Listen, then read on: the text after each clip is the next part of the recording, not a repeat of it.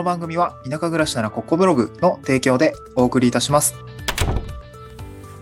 はい。おはようございます。東京から淡島に家族で移住して、ライターやブログ運営をしたり、古民家を直したりしている小場旦那です。今日のトークテーマですね、えー移住後の仕事として事業継承を、えー選択するメリットとデメリットみたいな話をしたいなと思います。えーキーワードとしては事業継承ですね。うん。まあ私も別に事業継承したいとかそういうわけじゃなくて、あの、周りにはいるんですけど、あえっと、まあちょっと、ある仕事で事業継承についてちょっと調べる必要があって、あの、ちょっと今行き詰まっていてですね、そのアウトプットしてちょっと自分の頭の整理だったりとか、えー事業継承に対するこう、まあなんかブレインダンプ的なこう、なんていうのかな、こう、ざーっとこう、整理をしたいなと思って、あの、や、ちょっとお話しさせていただきたいなと思います。で、そうですね。今日のトークテーマとしては、まず事業継承って何？みたいな。あと事業継承と事業承継みたいなところの違いがですね、なんかこう、実はあるみたいで、なんか似て非なる言葉なんだけれども、あの、ああるらしくて、なんかそその辺のちょっと解説、あの、前提知識を踏まえた、ちょっと僕の頭の中でも整理した上で、あの、事業承継、事業、事業継承ですかね。うん。について、あの、まあ、僕の周りですね、まあ、本当に近くのお友達が事業継承をしているところがあるので、まあ、それですね、今、まあ、そうですね、1年半ぐらい近くで見て、まあ、ちょっと僕も一緒に、結構、えー片足 突っ込んでるところがあるんですけど、あの、一緒にやってきたことについてはちょっとお話をして、まあ、メリットとデメリットと、なんかそういう話をしたいなと思います。で、ちょっとこれも本当にネットでググったら出てくるんですけど、事業承継と事業継承という言葉ですね。これ実は違いがあるということでした。えっ、と、事業継承ですね。えー事業継承は、まあ、本当に物理的にこう資産だ、資産というか、まあ、その、事業とか、えっ、と、事業を行うための、こう、物理的な、こう、財産っていうんですかね、こう、資産とか、えーまあ、資産ってその農機具とかさ、えー設備とかね、工場とかね、そう、そういうものが、ああと、ま、知的財産的には、こう、ノウハウとか、えー人材とかですかね。なんかそうそういったものを、まあ、引き継ぐっていうことですね。えーこれが、うんと、事業継承みたいな感じですかね。で、事業承継は何かっていうと、あのー先代からその受け継ぐ、まあ、家業を継ぐときに先代から受け継ぐ、その精神的な面だったりとか、ま、文化的な面みたいな、なんかそういったこう、まあ、文化ですかね。企業文化みたいなところも全部ひっくるめて事業承継していくみたいな感じというそうです。へーって思いますよね。まあ、なんか事業継承と事業承継で違うんだと思って、なんかすごく、まあ、言葉って、まあ、日本語って面白いなと思ったんですよね。うんで、この事業、まあ、今回は事業継承ですね。まあ、特にこう、文化的なものだったりとかって、まあ、第三者継承をする場合はね、あの、あんまりそこって、えー引き継ぐものでもないというか、ちょっとよくわかんないんだけど、あの、まあ、いろいろあると思うんで、あの、ちょっとね、ハードルが低い、ハードルが低いというか、まあ、裾野的には、まあ、もう少し広いですね。え事業を継承についてちょっとお話をしたいなと思うんですけど、結構ですね、あの、まあ、なんでこの話知ってるかっていうと、結構その、国とか、えーまあ、実際問題ですね。地域の実際問題として、あの、事業、なん、その地域で培われている事業っていうんですかね。うん。なんかそういったものが、まあ、どんどん、まあ、されている。まあ、コロナもあって、いろんな事業、いろんな、あの、業態の会社さんとかも、すごく廃業したっていうニュースは、あの、なんとなく耳に入ってきている方も多いと思うんですけれども、まあ、廃業数って結構多いわけですよね。うん。で、僕のいる地域においてもですね、結構廃業してしまう、まあ結構生産物っていうんですかね、まあ、あの、そういったことは結構あります。で、僕の身の回りにもあっ、で、それを今、軽業する子がいて、で、それは僕はすごく、あの、近いんですけど、あの、支援しているっていう感じなんですね。うん。でですね、その、で、1年半見てきて、その、まあ、事業継承、まあ、あの、世の中的には、あの、行政の方で、あの、まあ、後継ぎ問題とか、あの、そういったものって地域課題いっぱいあるので、あの、後付きものは結構複雑なんですけどね。なんかそういったものに対して、あの、ある一定のこうガイドラインとかを出したりとか、えーっと、まあ、M&A の会社とかがですね、あの、まあ、積極的にそういった課題を解決するために、まあ、ちょっとこうやり方を変えているとかね。えー、っと、M&A とかでも結構敵対的買収みたいな言葉が、まあ、半沢直樹とかでも、あの、出てきたりとかですね、ドラマの、だったりとか、まあ、映画化、映画系とかもありますよね。うん。なんかそういったところも、まあ、M&A の世界ってなかなかこう弱肉強食みたいなところが印象としてはあったりするんですけど、まあ、ちょっとそういったものではなく、まあ、本当に事業をなんとかこう手放したいとか、でも逆にこう、ノウハウを得たいとかっていう会社さんをうまくマッチングをして、あの、穏便にというか円滑にというか、まあ、あの、まあ企業同士のいわば結婚みたいな感じだと思うんですけど、M&A みたいなところはですね、えー、穏便に言えばですけど、そういったものを解決するための手段として、えー、この地域課題の解決手段としてそういったものが使えるよみたいな話もあったりもするので、まあ結構奥が深い話なのかなと思います。で、事業継承ですね、えー、僕も本当にまあ、もうちょっとそれはマクロ的な視点なんだけれども、なんだろう、ミクロ的な視点で言って、うーん、なんて言うんですかね。えー、じゃあ実際に事業を継承する人ってなんかどんなメリットとかデメリットがあんのみたいな話をしたいなと思うんですけど、結構ですね、その地域課題って言っているところもあって、外部から移住してきた人が事業継承してくれればいいなみたいな、こう後継ぎ問題の、え、解決手段になったらいいなみたいな動きとか空気感っていうのは確かにありますね。まあこれはなかなかね、えー、そんな一筋縄ではいかないとは思うんだけれども、で、今回あの、僕の友達ですね、事業継承していると1年半やってきたことを見て、メリダメについてちょっと簡単に僕の頭の中の整理のためにお話をしたいなと思うんですけど、まあ、まず一つメリット、まあ、二つぐらいメリット言っておきましょうかね。メリット、デメリット二つずつ言うとすると、まずメリットとしては、あの、物理的な資産ですよね。資産。っていうものの、えー、継承っていうんですかね。うん、なんかそこの部分がすごく有利だなと思いました。あの、めちゃくちゃやっぱ、うんとね、工場っていうんですかね、工場、まあ工場とまでは言わないんだけど、設備ですね、生産設備を、あの、そう、まだ使えるんですよね、やっぱ。結構古いんだけど、まだ使えるんですよね。あの、その、今一緒にやってるその事業主さん、あの、前のね、前の事業主さんは本当に豆で、几帳面で、すごく丁寧に、あの、設備とか、あの、器具とかを使っていて、古いんだけど、めちゃくちゃ動くみたいな。そう、僕はね、なかなか、あの、あの、フォークリフトとかもね、普通に結構ずっと使ってるんだけど、あの、そう、なかなかコツがいるんですよね。その、使えるんだけど、ちょっとあの、コツがいるみたいな。そんくらいガタ来てるやつなんだけど、ちゃんと使えるんですよね。ちょっとフォークリフトの運転、ちょっと僕、免許あるんだけど、ちょっとあれなかなかコツがいりますね。はい。なんかそんな感じがあって。まあ、あと普通に設備とかもすごく、もうね、結構言うたら山の中に作っお手製でね、自分で作った、あの、なんてウインチとかね、えー、鉄鋼、なんだ、鉄で作ったこ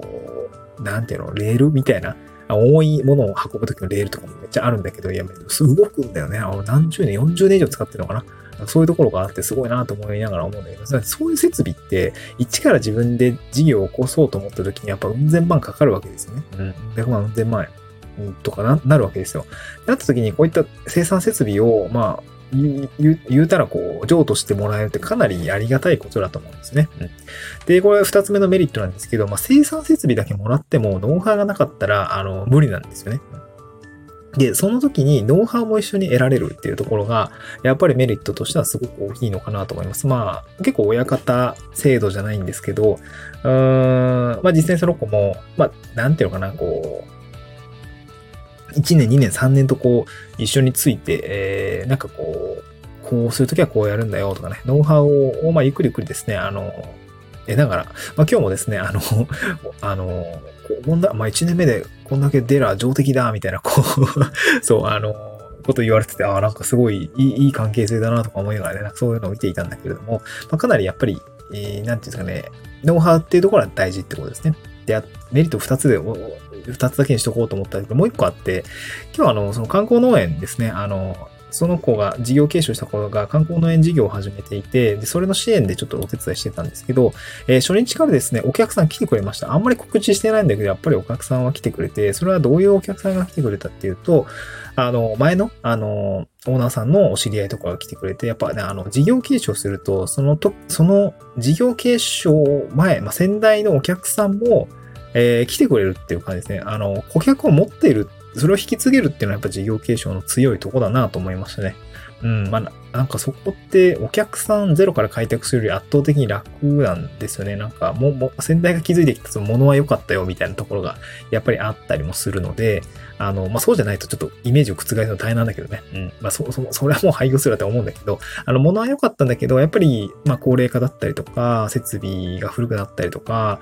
まあ、なんていうんですかね、時代に合わなくなってきたところだとやっぱ苦しいんだけども、あの、まあ、そういう理由じゃないっていうところ、なんと、まあなんか、もの、ほんまシンプルにこう、あの、高齢化とかね、で、できなくなった。でもまだ事業としては食ってもいけるし、設備としても生きていけるっていうことであれば、やっぱそういったところはお客さんがついて、まあや、やっちゃえばね、お客さんすぐ来てくれるんで、やっぱすぐお金にはなるよねっていうところが、あの、すごく感じたところですね。すごくいいなと思いました。うん、まあ、あとは社会的にも、後継ぎ問題の解消とか事業継承って、まあ、すごくね、こう、社会が味方をして、味方をしてくれるような、あまあ、見え方をするので、なんかそういったところは、まあ、すごくいいのかなと思いまして、マーケティング的、マーケティング的にも、まあ、地域活性化っていう文脈ですね。まあ、ちょっと主語大きすぎるので、あんまりね、あの 大きくは語りたくないんだけれども、そういう見え方をするっていうところはすごく、まあ、やりやすくなるのかな、追い風になるのかなとは思いましたね。うん。で、えー、一方で、えー、事業承継承のデメリットというか、まあ、やりづらさだったり苦労する点っていうところも僕も1年半伴走してきて見えてきました。でそれは何かっていうと、まあ、2点ぐらいあるかな。えー、一つは、えー、なんていうのかな、こう、これまたね、言い方とか表現が難しいんですけど、あの、継承なんだよね。ゼロベースじゃないっていうところがあって、ガラッと変えられるかというと、そこには信頼だったり時間っていうのがやっぱり必要かなと思いました。うん。それは自分で継承して、まあ、まずは手張りみたいなところですかね。その、継承したやり方っていうのを学んで、スキルを学んで、こういうやり方で、えー、まずは、あまずしっかりと引き継ぐ手張りの手、守るってところですかね。で、ある程度こう、まあ、教えていただいたものが守れている状態そして結果が出てきた状態になるまでは、ちょっとその、破らない、まあ、というか、手張りの歯ですよね。で、破らないってことがやっぱり大事なのかなと思って、そこの塩梅が難しいですね。破り方はあ難しいと思います。まあ、我流になるっていうところを、まあ、どのタイミングでやるのかっていうのは非常に難しいかなと思いました。まあ、比較的僕の友人のあのケースで言えば、かなり高齢化しているので、もう本当に、あのー、なんていうのかな、設備が残ってるから、もう気楽にやっていいよみたいな、別に値段、価格設定も別に好きにしていいし、まあ、なんていうのかな、あの、やり方、まあ、売り方っていうのも全然変えてもいいからね、みたいな、も優しい、まあ、おじいちゃんなんですけど、あの、言ってはいるんですけど、まあ、いざね、あの、言われても、うん、まあ、やっぱりその、取り扱いには、あの、非常に難しいというか、いきなりガラってね、あの、テイストを変えるとかね、方向性を変えるっていうのはなかなかやっぱり勇気のいることだと思うし、すごく難しいっていう感じが、あ感じましたね。えー、ここのさじ加減っていうのは非常に空気を読んだりとか、えー、関係性っていうのを築いていかない限りはなかなか難しいのかなと思いましたね。これはなんか本当に俗人的な問題ですね。本当にその人と、その人、引き継ぐ人と引き継がれる人との関係性っていうのは非常にいい塩梅が難しいということですね。うん。えー、これが一つ目のデメリットですね。で、二つ目は、まあ、そうですね。二つ目は、なんだろうな。ちょっとやめづらい、撤退しづらいってとこですかね。これ非常になんか感じました。そう、期待があるからね、事業継承って。期待されるんですよ。うん。事業を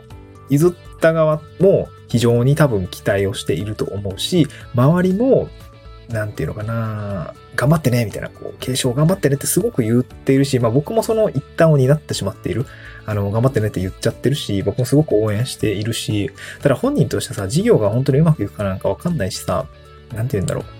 うん、失敗する可能性もゼロじゃないというか、ね、なんなら初めて事業をやってさ、失敗する方が、失敗して当たり前なんですよね。でも事業継承ってなると、その、失敗がなかなか、なんていうの、潰しちゃうみたいな、その事業潰しちゃうみたいな。自分からゼロから作った事業だったら別に潰れたってどうってことないし、自分しか迷惑かかんないんだけど、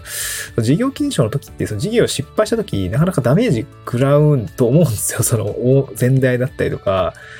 なんていうんですかね。なんかそう、そういうところ？そう、先代に迷惑がかかるとかね。まあ、家業だったらなおさらだと思うんだけど、そう、第三者継承の場合はね、なんかその辺も、まあちょっと、まあ、うーん、ウェットだとなかなか、ちょっとドライに考えないといけないかなと思うんだけど、やめづらい、撤退しづらいっていうのは非常になかなかハードかなと、結構それなりの覚悟がいるのかなというふうに感じましたね。うん。はい、なんか、良かったです。まあ、こんな 二つ出てきてとりあえず良かったですね。うん、そんな感じかな。メリット、デメリット。結構やっぱ難しいところがありますね。本当に、田舎に行けば行くほど、この辺はかなり、ウェットな関係とか、え人間関係っていうところが重要になってくるのかなと思いました。はい。えー、そうですね。こんな感じかな。うん。ちょっとこんな感じで、えー僕自身もちょっと事業継承について、えーちょっと理解を深めていきたいなと思いますし、この事業継承というものに、まあ、アンテナを張ってる方っていうんですかね。えー、まあちょっと僕もライターの案件でこれ調べてるんですけど、想定読者が何を考えているのかっていうところですね、あの、不安に何を、なんだろう、どういう感じでアンテナを張っていて、えーどういう感じでこう、何が知りたいのか、事業継承したいのか、悩んでいるのか、なんか家業を継ぐのにどうしる、あの、悩みがあるとかね、なんかそういったことって結構あったりするんですけど、そういったところをちょっと勉強したくて今、あ調べているところでございます。